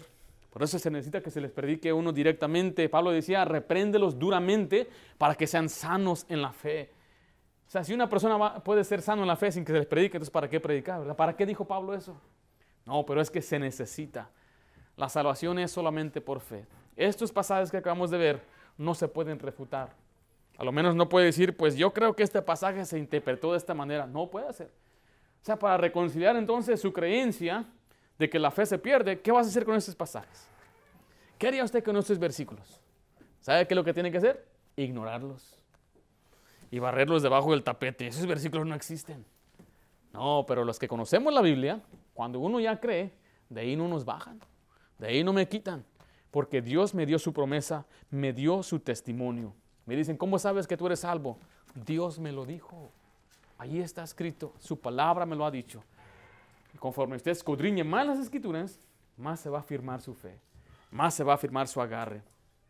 Más va a estar seguro y, y más va a estar caminando firme. Y de pronto usted va a estar agradecido con Dios. La ley dice que el amor de Cristo nos constriñe. El amor de Cristo nos impulsa. Y es la razón de por qué vivimos para Dios. O sea, terminando, así se hace, esto es la cosa. Usted está muerto en el pecado, vive en sus vicios, siguiendo la corriente de este mundo, haciendo lo que le agrada a los gentiles. Pero un día llegó el Evangelio a su vida. Le predican la palabra de Dios, usted cree. Lo invitan a la iglesia y usted va. Se sienta, escucha predicación. El pastor le empieza a redarguir, le empieza a instruir, le empieza a enseñar con la palabra de Dios lo que Dios espera de usted y empieza a cambiar su vida. El cambiar su vida no es una evidencia de que usted es salvo, el cambiar su vida es evidencia que está creciendo, que usted es un discípulo. Y usted va creciendo y va creciendo. Y cuando va creciendo, de pronto se unos resbalones. Ay, me desanimé. Ay, regresé a este vicio. De pronto, mi vicio no era tal vez una cerveza ni un cigarro. Tal vez mi vicio era mirar lo que no debía mirar. Ah, tal vez algunos sí, le invitaron una fría y pues no la quiso rechazar y se echó una fría. Bueno, ¿perdió la salvación porque se echó la fría? No, sino que cuando regresa a la iglesia, el pastor le vuelve a decir, eres un maldito borracho. Y empieza, ay, ¿cómo supo? ¿Quién le dijo al pastor? Viejo, vieja, ¿le estás diciendo al pastor de mis, mis costumbres, malas costumbres? No, nadie le está diciendo al pastor, es el Espíritu Santo. Y empieza entonces a cambiar y a cambiar y a cambiar. Y escucha que el pastor dice, lea su Biblia. Voy a empezar a leerla. Lo que nunca he hecho en mi vida es leer. Voy a leer. Y empieza a leer y a leer. Y el Señor empieza a cambiar su vida, a transformar. Y mira, mira nomás lo que encontré aquí. Vieja la isla dice que debe ser así y le empieza hasta a predicar a su esposa y empieza a cambiar las cosas y empieza a ser diferente. En el trabajo ya no le agradan las groserías, en el trabajo ya no le agradan los chistes sucios, ya no se ríe cuando viene a contarle chistes colorados, se queda serio. ¿Sabe por qué? ¿Qué le pasó? Empezó a crecer espiritualmente. También este fue salvo por fe, pero va creciendo, creciendo, creciendo. Usted está madurando, madurando. Conforme esté madura, usted aborrece más el pecado odia el pecado, quiere agradar a Dios, está consciente de que Dios lo ve, está, y aprende el temor a Dios y Dios le da sabiduría. Empieza usted después a compartir a otros lo que usted está aprendiendo, compartirles de Cristo. Esa es, esa es la jornada del cristiano. Pero cuando usted nació de nuevo, aquí fue. Cuando fue salvo, aquí fue. Lo que suceda después no tiene nada que ver con su salvación. Tiene que ver con lo que usted le da a Dios en su salvación. El Señor le va a juzgar a usted de aquí hasta allá como siervo. Y un día va a estar en su presencia y le va a decir, Dios, ¿qué hiciste por mí? ¿Qué hiciste con tus hijos, con tu familia? ¿Cómo fuiste a la iglesia? ¿Cómo, ¿Qué hiciste con el Evangelio? ¿Qué hiciste con tus tesoros? ¿Qué hiciste con tu tiempo libre? Y vamos a darle cuentas a Dios. Y el Señor nos va a recompensar a algunos y algunos otros vamos a quedarnos sin recompensa. Hay un hombre en el cielo que no tiene absolutamente nada de recompensa, cero recompensa. ¿Sabe quién era? El hombre crucificado al lado de Cristo. Él no tiene nada allá en el cielo, pero Él está en el cielo. Y prefiero ser, estar en el cielo sin nada, que tener mucho aquí en la tierra y irme al infierno.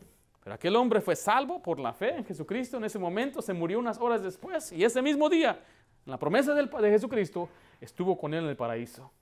Pero no tiene nada allá de tesoros. Él cuando veamos en, en, el, en el nuevo milenio, va a ser un barrendero o va a ser una persona con un trabajo muy bajo pero ver, muchos de nosotros que si somos fieles por años y décadas, el Señor nos va a poner como, ah, como alcaldes o gobernadores de varios eh, estados o ciudades. Esa es la recompensa que Dios promete. Pero la salvación es simplemente por fe. Es muy claro, muy sencillo. Usted ya tiene su seguro de vida eterna. Amén. Vamos a orar.